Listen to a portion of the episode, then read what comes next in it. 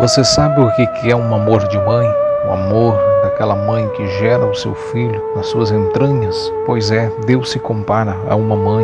O livro do profeta Isaías, capítulo 49, versículo 15 diz assim: Pode uma mulher esquecer-se tanto do seu filho que cria, e não se compadeça dele do filho do seu ventre, mas, ainda que esta se esquecesse, eu todavia não me esquecerei de ti. Deus não esquece de você jamais.